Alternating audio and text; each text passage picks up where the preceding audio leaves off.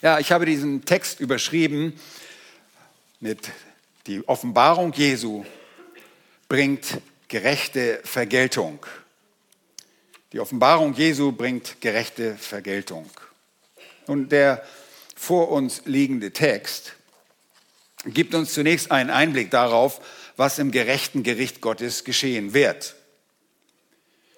Die Verfolgung und Bedrängnisse im Leben der gläubigen Thessalonicher waren angewachsen und Paulus, Silvanus und Timotheus waren in Sorge, dass die Thessalonicher diese Dinge möglicherweise falsch einordnen würden. Und das taten sie auch und deshalb kommt jetzt eine ermutigende Korrektur. Und ihr erinnert euch, es lag auch ein, ein vermeintlicher, ein von den Brüdern vermeintlicher Brief lag vor, also ein, eine Täuschung lag vor, der sie durcheinander brachte, dass sie glaubten, sie wären bereits im Tag des Herrn. Nun, diese Leiden, dabei sind diese Leiden, wie wir sie in der letzten Woche auch kennengelernt haben, typische Merkmale einer Vorzeigegemeinde. Nicht nur das, sondern das standhafte Ausharren und die Glaubenstreue darin. Nicht nur Verfolgung, sondern typisch für einen wahren Christen ist, dass er verharrt, dass er treu bleibt, dass er nicht abfällt, dass er nicht vom Glauben abwandert.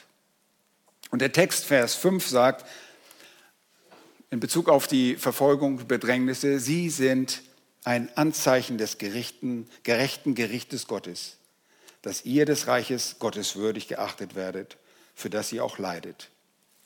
Nun, an dieser Stelle fahren wir also fort. Die erlebten Dinge werden den Bedrängern sowie den Verfolgten das Gerichte, gerechte Gericht Gottes bringen. Und wir beobachten, wie das Thema des gerechten Gerichtes Gottes erklärt wird und was dazugehört und wie und wann dieses Gericht Gottes geschieht. Und in meinem Versuch, das alles in diese Predigt zu quetschen, bin ich schier verzweifelt. Das schaffen wir nicht. Deshalb gibt es mehrere Teile, zumindest einen zweiten. Und dabei gehen die Missionare mit allgemeinen Worten vor, mit allgemeinen Wahrheiten. Sie geben uns nicht eine genaue eschatologische Erklärung dafür, wie alles geschehen wird. Es sind allgemeine Wahrheiten. Um das gerechte Gericht und dessen gerechte Vergeltung zu erklären, legen die Missionare den Fokus hört gut zu, auf die Offenbarung des Herrn Jesus Christus. Sie legen ihr Augenmerk auf, den, auf die Offenbarung des Herrn Jesus Christus.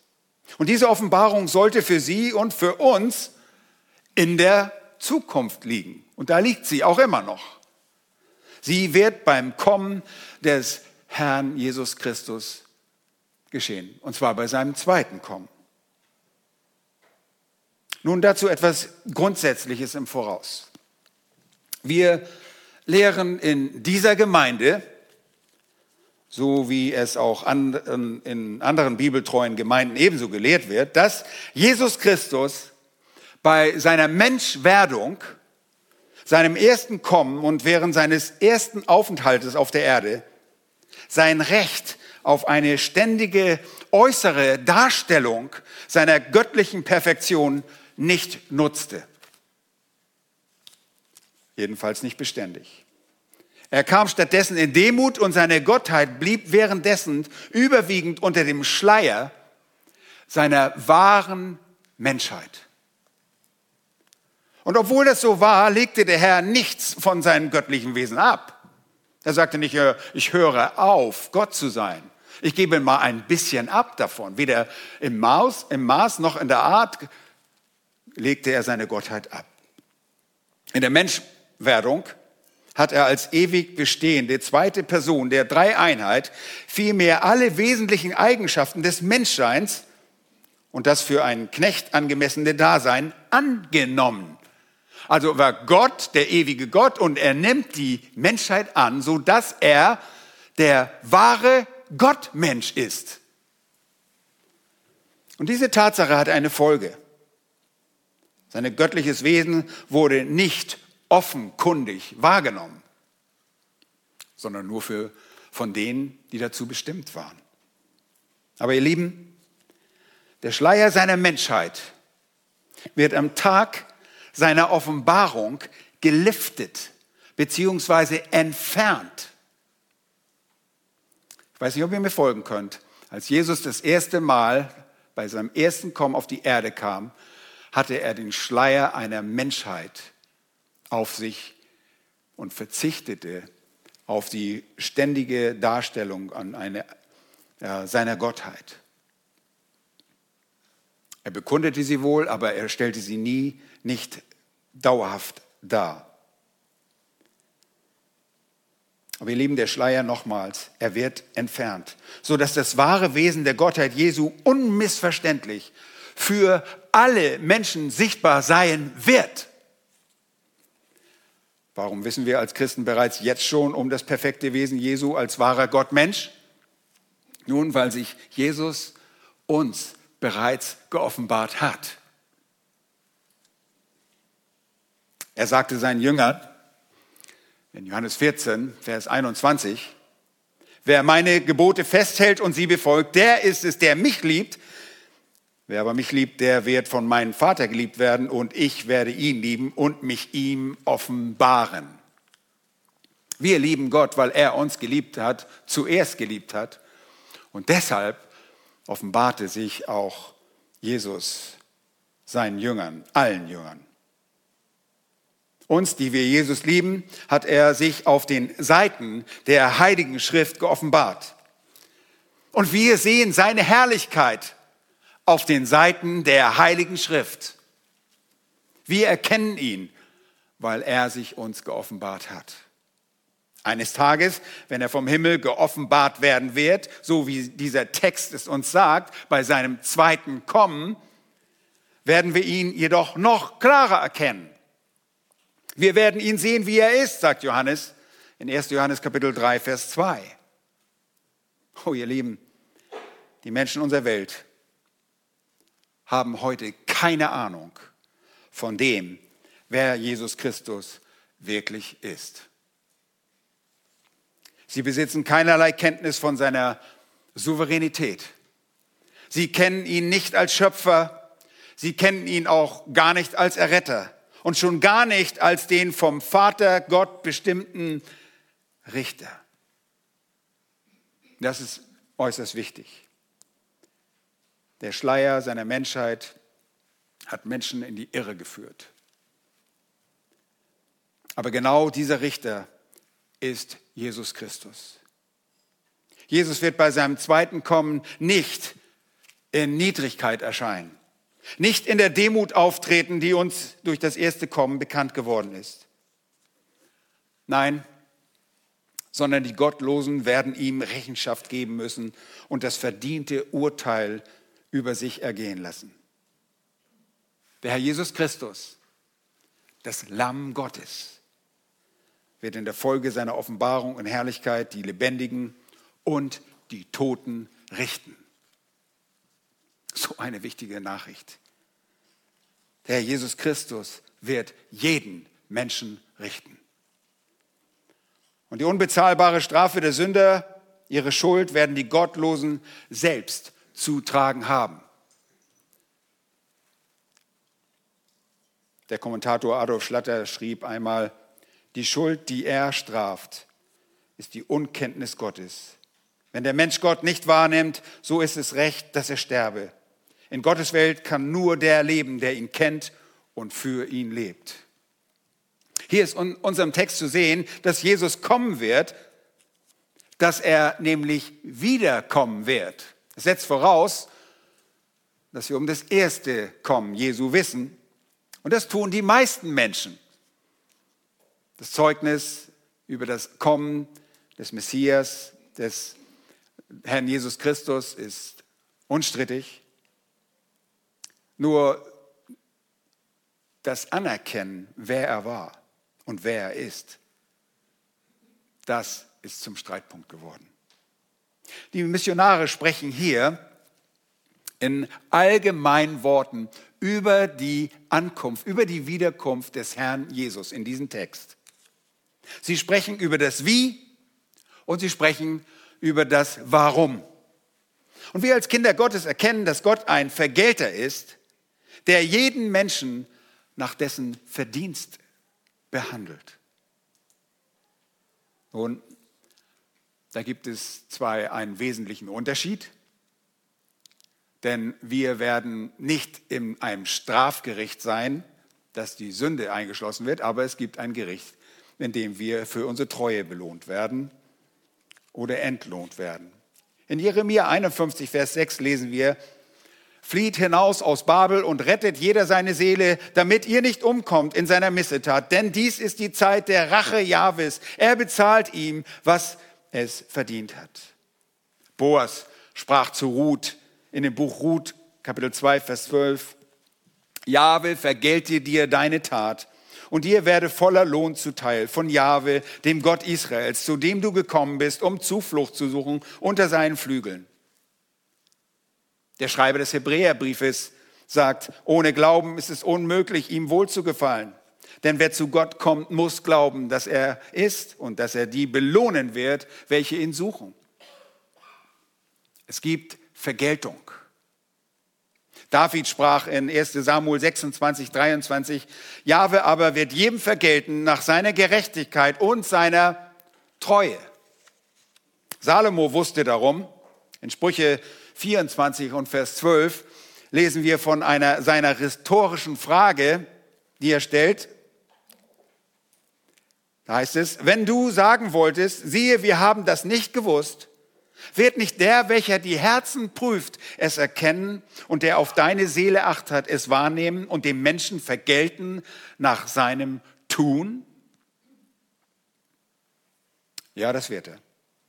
In Jeremia 25, Vers 14 lesen wir, was von Babel gesagt wird, das als Gerichtswerkzeug von Jahwe gegen das abtrünnige Südreich benutzt wurde, das aber ebenso gerichtet werden soll. Da heißt es, denn auch sie werden in die Knechtschaft großer Völker und mächtiger Könige geraten. Und ich will ihnen entsprechend ihren Taten und entsprechend den Werken ihrer Hände Vergeltung. Vergeltung gibt es am Tag der Offenbarung Jesu. Wie kommt diese Vergeltung? Erstens, Vergeltung kommt als Rechtsfolge. Und ihr denkt, was ist das denn? Nun, als Rechtsfolge wird die rechtliche Konsequenz bezeichnet, die durch das Erfüllen der tatbestandlichen Voraussetzung einer gesetzlichen Regelung begründet wird. Eine Rechtsfolge tritt ein, wenn ein Tatbestand erfüllt ist. Zum Beispiel kann es für dich eine Geldstrafe geben, wenn du heute Nachmittag oder im Laufe des Tages oder wann auch immer, wenn du die Geschwindigkeitsbegrenzung der STVO, der Straßenverkehrsordnung, nachweislich nicht eingehalten hast. Bei schweren Straftaten kannst du sogar kann das sogar zu einer Freiheitsstrafe führen. Vergeltung kommt also als Rechtsfolge. In unserem Text heißt es, schaut mal in Vers 6, wie es denn gerecht ist vor Gott. Gott ist derjenige, der den Maßstab des Rechts setzt. Er ist der Gesetzgeber.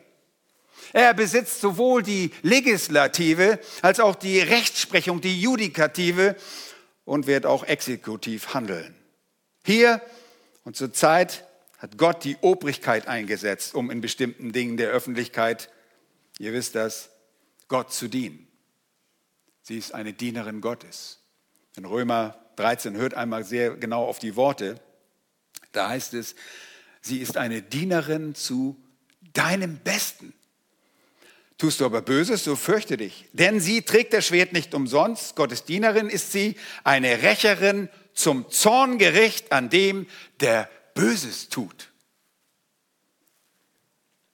Behalte diese Verknüpfung von Rache und Zorn in deinem Kopf.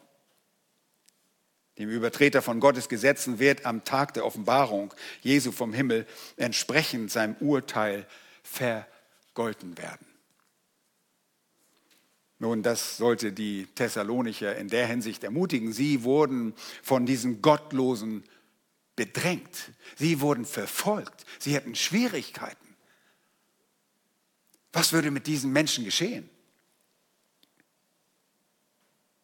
Nun, diese Vergeltung müssen wir im Kopf haben. Gott ist ein Vergelter. Und dabei kommt Gottes Vergeltung nicht aufgrund unbeherrschter Gefühle.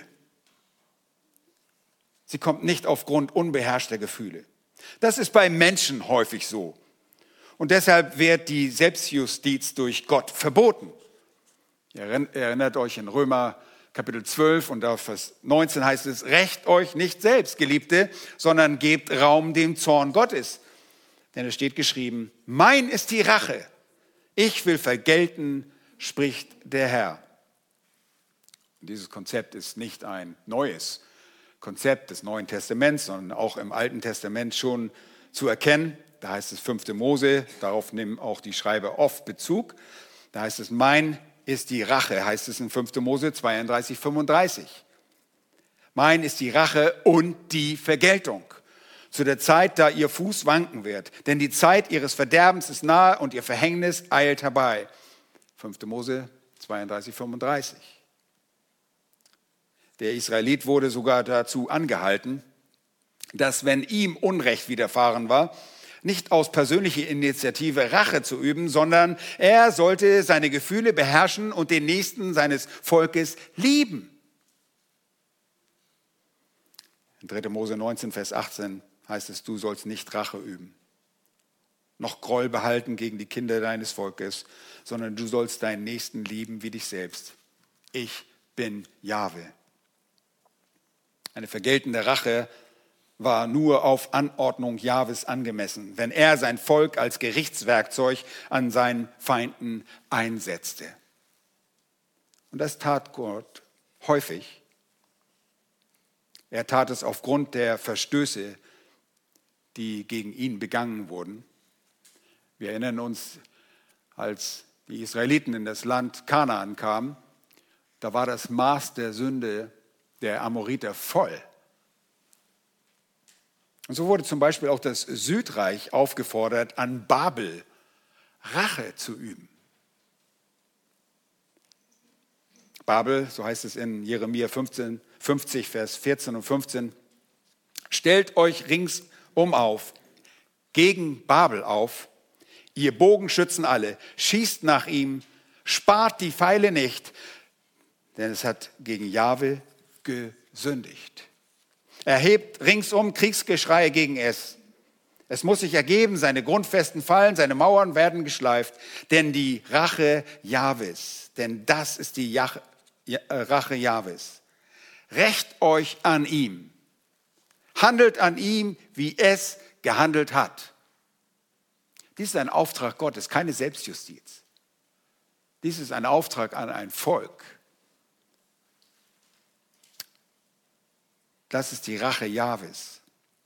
In Hinsicht auf die Nachkommen Esaus lesen wir auch in Hesekiel Kapitel 25, Vers 14, ich will meine Rache an Edom vollstrecken durch die Hand meines Volkes Israel. Diese sollen an Edom handeln nach meinem Zorn und nach meinem Grimm, sodass sie meine Rache kennenlernen sollen, spricht Adonai Jahwe. Davor in Vers 12, wird uns erklärt, warum Jahwe seine Rache vollstrecken wollte. Da heißt es, weil Edom Rachsucht geübt hat am Haus Juda und sich damit schwer verschuldet hat, indem es sich an ihn rächte. Ihr Lieben, Jahwes Rache ist immer gerechtfertigt. Sie ist immer gerechtfertigt. Sie geschieht nicht aus Willkür, nicht aus einer Laune heraus, nicht aus einem persönlichen, emotionalen, fehlgeleiteten Gefühl. Der Prophet Nahum sagt in Kapitel 1, Vers 2, Gott ist ein eifersüchtiger und rächender Gott. Ein Rächer ist Jahwe und voller Zorn. Ein Rächer ist Jahwe an seinen Widersachern. Er verharrt im Zorn gegen seine Feinde. Nun, ihr Lieben, wir erinnern uns daran, die Thessalonicher werden, wurden verfolgt. Und die Verfolgung der Gemeinde ist die Verfolgung des Herrn Jesus Christus. So wurde es dem Paulus gesagt in Apostelgeschichte 9. Dem Saulus. Saulus, was verfolgst du mich? Als er die, die Gemeinde verfolgte. Und die Verfolgung kommt nicht aus einer fehlbaren Quelle. Äh, die, die Vergeltung, die Verfolgung, die kommt aus einer ungerechten Quelle, einer fehlbaren. Aber die Vergeltung kommt nicht aus einer, unfehl, einer fehlbaren Quelle. Schon Pharao musste erkennen, dass es Jahwe war, der gegen ihn stritt. Und er kannte die wahre Ursache und wusste, wer an den Ägyptern handelte. Und deshalb schlussfolgerte und sagte er, wenn auch nicht mit einem bußfertigen Herzen, ihr wisst, wie er drauf war, Jahwe ist gerecht, sagte er. Ha, das von dem Heiden zu hören. Ich aber und mein Volk sind schuldig. Das bekannte er mit seinen Lippen. 2. Mose 9, 27. Auch das Fazit der Obersten Israels nach der Niederlage im Krieg gegen Sisak, den König von Ägypten. Als sie sprachen, sagten sie, Jahwe ist gerecht, 2. Chronik Kapitel 12, Vers 6. Jeremia spricht in Klagelieder Kapitel 1, Vers 18, Jahwe ist gerecht. Die unfehlbare Quelle ist der gerechte Gott, dessen Wege immer richtig sind. Und sie sind immer, seine Vergeltung ist immer als, anzusehen als eine Rechtsfolge. Sie kommt durch den allein gerechten Gott. Und der Prophet Daniel erkannte das im Exil. Er wusste um diese Tatsache und er fasste seine Einsicht in Gottes Wege sehr präzise und sehr gut zusammen. In Daniel Kapitel 9, Verse 13 und 14 heißt es, genauso wie es im Gesetz Moses geschrieben steht, ist all dieses Unheil über uns gekommen. Wir aber suchten das Angesicht Jahwes nicht dadurch zu besänftigen, dass wir uns von unseren Sünden abgewandt und auf deine Wahrheit geachtet hätten. Darum hat auch Jahwe darüber gewacht, das Unheil über uns zu bringen. Denn Jahwe, unser Gott, ist gerecht in all seinen Werken, die er getan hat, da wir nicht auf seine Stimme gehört haben. Lieben die Vergeltung kommt als eine Rechtsfolge, sie ist nicht willkürlich. Und schon auf dieser Seite der Ewigkeit ist Gott der Vergelter aller Boshaftigkeit und der Sünde. Sein Zorn wird geoffenbart gegen alle Gottlosigkeit und Ungerechtigkeit der Menschen. Und deshalb wird der Ausdruck seiner Vergeltung im Zorn sichtbar. Gott vergilt den Gottlosen, aber auf der Kehrseite ist er auch ein Vergelter. Wir kennen es aus dem Bayerischen. Gott vergelt's. Ja, Gott vergelte es. Er zahle euch zurück für das, was ihr Gutes getan habt. Das sagt man nicht in einem negativen Kontext. Und der Schreiber des Hebräerbriefes sagt ganz genau das. Gott ist nicht ungerecht, dass er euer Werk und die Bemühung in der Liebe vergäße, die ihr für seinen Namen bewiesen habt, indem ihr den Heiligen dientet und noch dient. Hebräer 6, Vers 10. Erinnern wir uns noch mal gerade an die Israeliten zum Ende des Alten Testaments. Das war genau ihr Problem. Sie dachten, sie brauchten Gott nicht dienen. Und sie würden davonkommen. Falsch gedacht. Gott ist ein Vergelter. Und er wird den Unterschied sichtbar machen zwischen denen, die Gott dienen und die ihm nicht dienen. Und dieses sichtbar machen, das werden wir am Mittwoch in der Bibelstunde uns näher anschauen in Malachi Kapitel 3. Erstens, Vergeltung kommt als Rechtsfolge. Zweitens, Vergeltung kommt als Rache. Heißt es, wie es denn gerecht ist, Vers 6, dass es denen, die euch bedrängen, mit Bedrängnis vergilt, euch aber, die ihr bedrängt werdet, mit Ruhe gemeinsam mit uns bei der Offenbarung des Herrn Jesus vom Himmel her, mit den Engeln seiner Macht, in flammenden Feuer, wenn er Vergeltung üben wird an denen, die Gott nicht anerkennen oder Gott nicht kennen, sagt die Eberfelder, die revidierte, und an denen, die dem Evangelium unseres Herrn Jesus Christus nicht gehorsam sind. Diese werden Strafe erleiden, ewiges Verderben vom Angesicht des Herrn und von der Herrlichkeit seiner Kraft.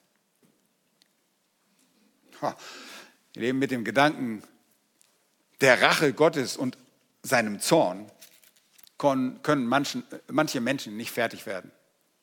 Wir haben das selbst in der Gemeinde erlebt, dass die Wahrheit über einen zornigen Gott eine Person dazu veranlasst hat, diese Gemeinde sogar zu verlassen. Diese Menschen gehen davon aus, dass der liebe Gott durch Jesus nur Liebe demonstriert und Rache irgendwie nicht in dieses Konzept Gottes oder in sein Wesen passt. Menschen denken so, weil sie kein rechtes Verständnis von Gott haben, seine Rache nicht verstehen und sie der Schrift nicht glauben und sie die Schrift nicht richtig untersuchen. Der Duden definiert Rache mit persönliche, oft von Emotionen begleitete Vergeltung einer als böse, besonders als persönlich erlittenes Unrecht empfundene Tat. Ihr Lieben, das ist die menschliche Seite, die menschliche Perspektive und Definition. Die irdische Sichtweise steht nicht für Gottes Denken. Gottes Rache hat tatsächlich mit Zorn zu tun. Aber es ist der göttliche Zorn und dieser Zorn ist immer ein aus der Gerechtigkeit Gottes hervorgehender Zorn. Nie ein willkürlicher, wie ich schon beim ersten Punkt sagte, nie ein von unkontrollierter Emotion hervorgehender Zorn. Lest euch nur einmal Psalm 94 durch. Er macht das so deutlich, dass Gott ein Gott der Rache ist. Und zwar für alle Bedränger der Gemeinde Jesu. Sehen wir in Vers 6. Es ist der vergeltende Zorn Gottes, der seine Feinde treffen wird. Und diese Missionare, Paulus, Silvanus und Timotheus, sie schreiben sehr deutlich, das geschieht, wenn Gott offenbart wird, der Gott, der Sohn. Jesus Christus, der wahre Gott Mensch, wird offenbart bei seinem Kommen. Und jeder wird ihn erkennen. Und jeder wird sehen, wer Jesus wirklich ist. Und die Feinde der Gemeinde Gottes sind Feinde des Herrn. Wobei wir wieder bei Vers 1 und 2 sind, denn dort wurden wir mit Gott, unserem Vater und dem Herrn Jesus Christus als vereint gesehen. Wir sind in ihm. Wir sind eins mit Gott und dem Vater. Und die Bedränger der Gemeinde rechnen nicht mit der Vergeltung. Sie haben keine Ahnung, was auf sie zukommt. Und ich liebe diese Verse aus dem Predigerbuch, Kapitel 8 und Vers 11. Heißt es, weil der Richterspruch über die böse Tat nicht rasch vollzogen wird. Darum ist das Herz der Menschenkinder davon erfüllt, Böses zu tun. Und Salomo sagt, wenn auch ein Sünder hundertmal Böses tut und lange lebt, so weiß ich doch, dass es denen gut gehen wird, die Gott fürchten, die sich scheuen vor seinem Angesicht. Aber wenn es keinen Richterspruch gibt, dann fährt der Mensch einfach fort in dem, Böses zu tun. Und sagt, ha, erinnert euch ja an die, das Volk Israel zur Zeit Maleachis? Wir kommen davon. Wir brauchen ihm gar nicht dienen. Das macht gar keinen Unterschied. Alles gut. Es gibt kein augenblickliches Richterurteil. Und deshalb fährt der Mensch fort. Aber der Mensch täuscht sich. Es gibt Vergeltung. Und zwar für alle, die Gott nicht anerkennen bzw. Gott nicht kennen. Es sind Menschen, die keine persönliche Beziehung zu Gott haben, die Gott nicht kennen als den Retter.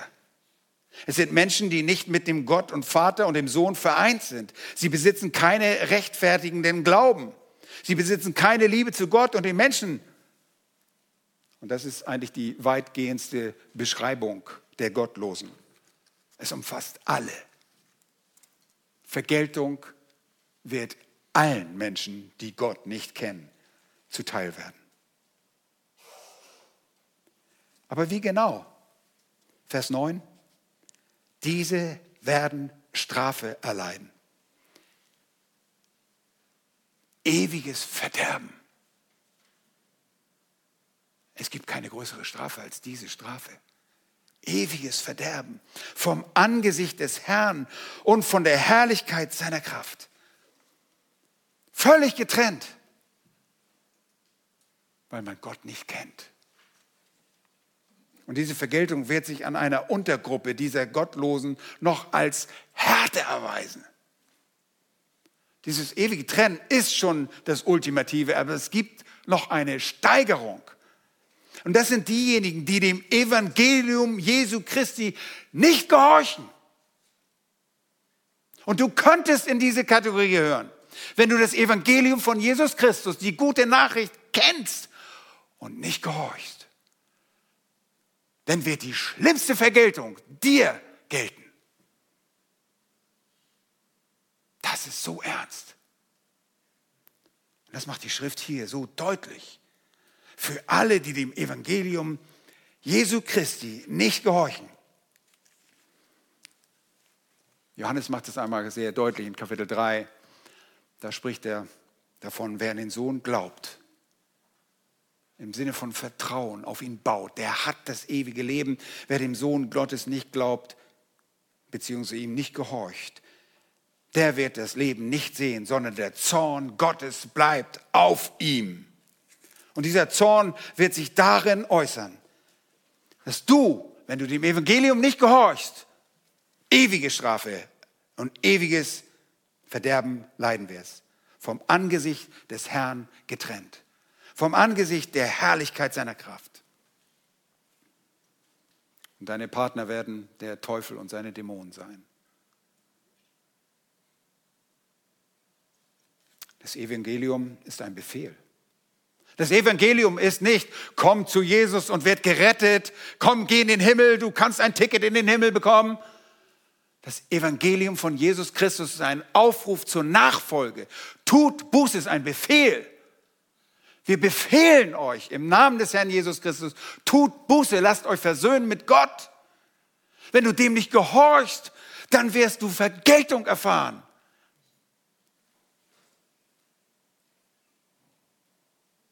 Ihr Lieben, das ist sehr ernst. Die Thessalonicher waren deshalb so dankbar, weil sie erlöst worden sind, weil sie dem Evangelium treu waren, weil sie glaubten. Und dieser Glaube hatte Hände. Dieser Glaube, der bewies sich in ihrem Zeugnis. Andere redeten bereits von dieser Gemeinde.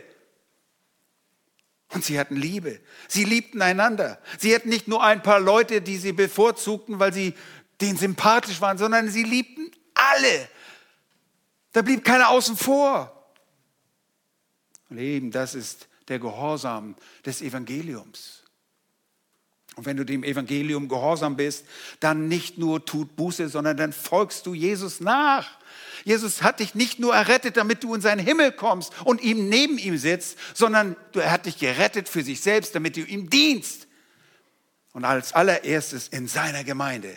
Deshalb werden wir aufgefordert, einander zu, zu dienen. Ein jeder mit der Gabe, die er empfangen hat. Wir sind Diener. Oh, es ist so wichtig, dass wir das tun, was der Herr Jesus Christus sagt. Oh, nicht durch unsere Werke, die wir dann tun.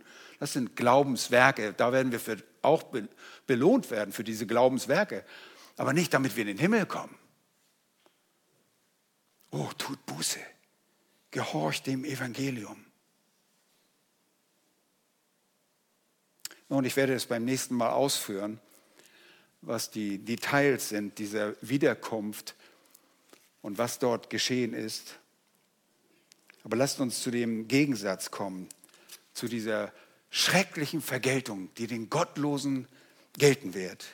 Für denen, die den Herrn Jesus nicht kennen, die ihm fremd sind, die keine persönliche Beziehung haben, die nicht in eine Beziehung getreten sind mit ihm und die dem Evangelium nicht gehorchen, kommen wir zum Gegensatz, gibt es eine Vergeltung für die Gläubigen, die diejenigen, die um seines Namens willen leiden, erlangen werden.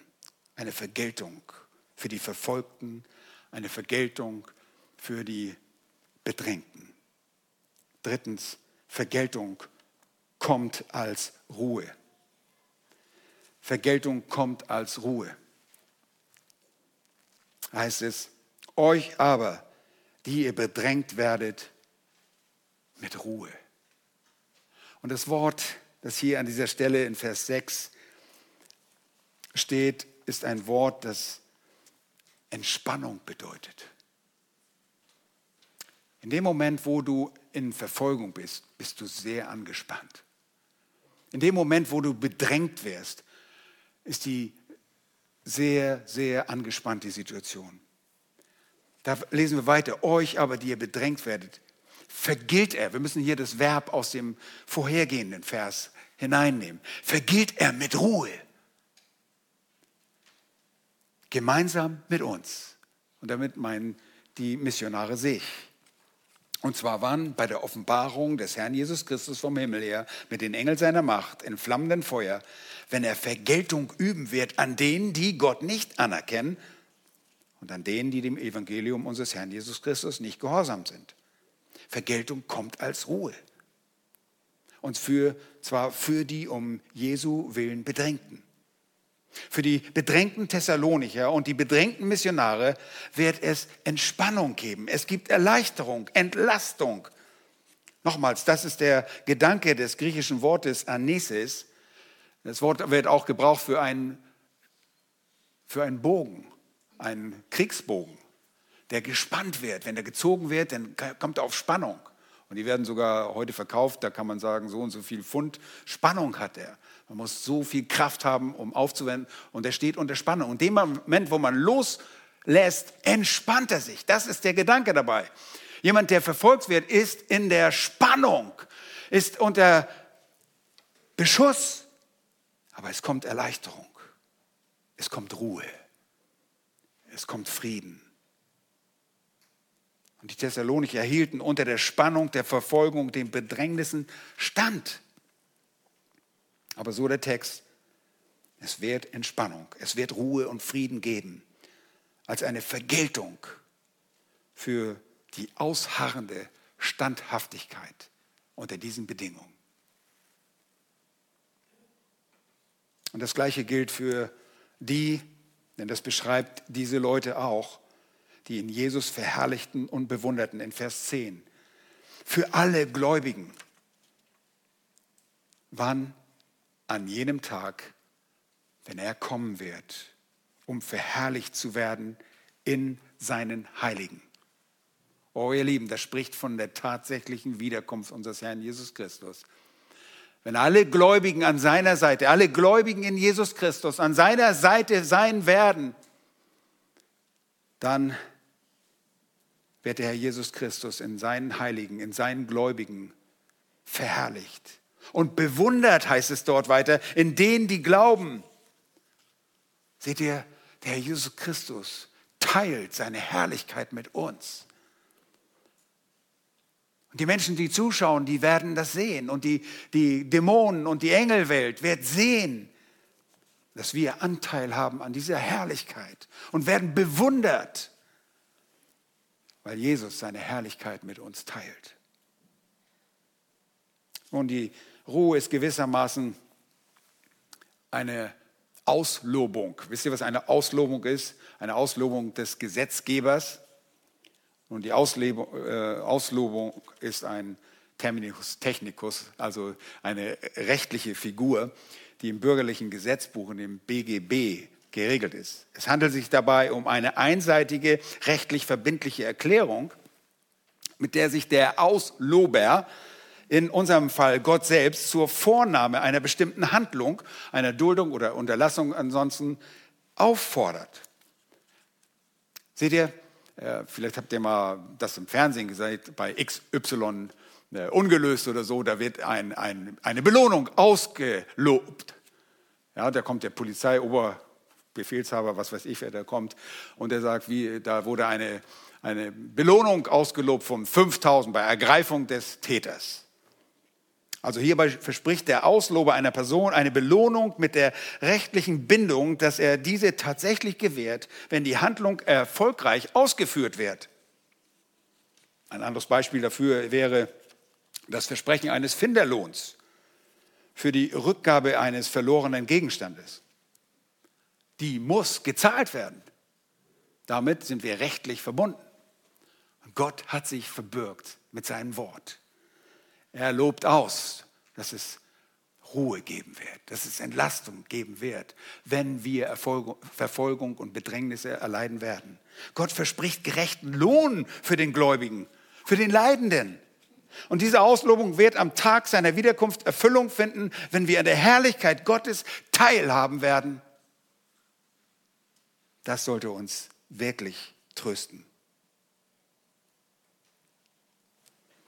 Während wir sehen werden, wie die Gottlosen leiden. Ja, mit eigenen Augen wirst du es sehen und zuschauen, wie den Gottlosen vergolten wird, sagt Psalm 91, Vers 8. Und den Taten entsprechend wird Gott vergelten, und zwar Zorn seinen Widersachern, Vergeltung seinen Feinden, ja selbst den entfernten Inseln wird er den verdienten Lohn zahlen. Aber uns, die wir ihn kennen, die wir dem Evangelium, das ist die Schlussfolgerung, gehorsam sind, uns wird Ruhe gegeben. Entlastung von schwierigen Zeiten, in denen wir als Kinder Gottes stehen werden, wenn wir ein gottesfürchtiges Leben leben wollen. Uns, die wir leiden, die wir glauben, für alle, die in Christus verherrlicht werden, in Christus verherrlicht und bewundert werden. Für uns wird es Ruhe geben. Und das Reich seiner Herrschaft wird ein Friedensreich sein, in der uns die Ruhe Gottes gewährt wird. Denn Christus selbst herrscht dort mit eisernem Stab. Keine Verfolgung, keine Bedrängnisse, weder von innen und keine Not durch das Fleisch im Innern deines Lebens. Frei von Sünde. Und dafür wollen wir den Herrn Dank sagen. Gott bringt gerechte Vergeltung am Tag der Offenbarung Jesu Christi, wenn alle ihn sehen werden. Lass uns beten. Herr, von Herzen danken wir dir dafür, dass du gerecht bist. Oh, wie muss das eine Ermutigung gewesen sein, als die Thessalonicher diese Zeilen lasen und weiter noch erfahren durften, dass sie nicht im Tag des Herrn waren, weil alle Indizien dafür, dass der Tag des Herrn angebrochen war, nicht vorhanden waren.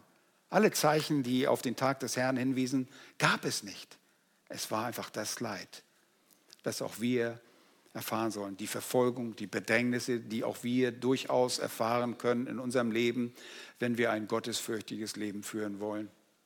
O Herr, mach du uns bereit, zu leiden. Oh, wir wissen, dass Menschen nicht mehr leiden wollen und sich abwenden davon. Sagen, ich will kein Leid.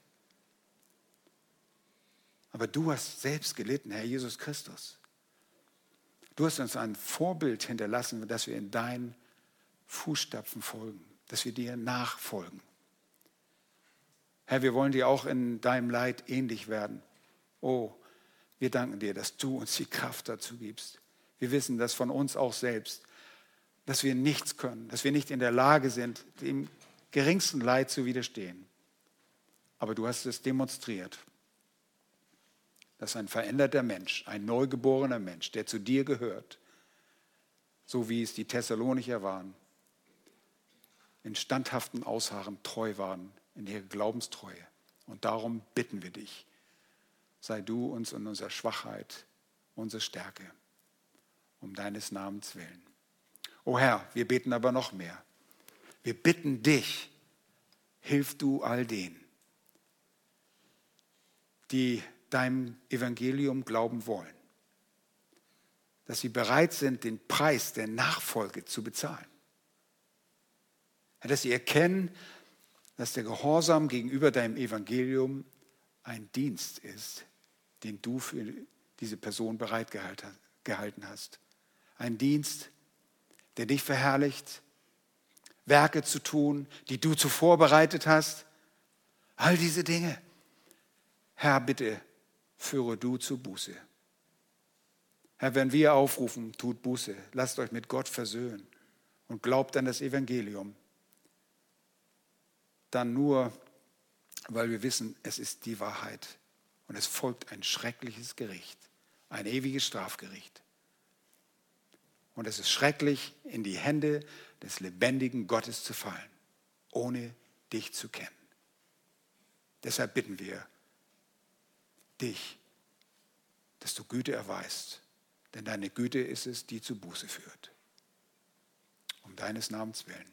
Amen.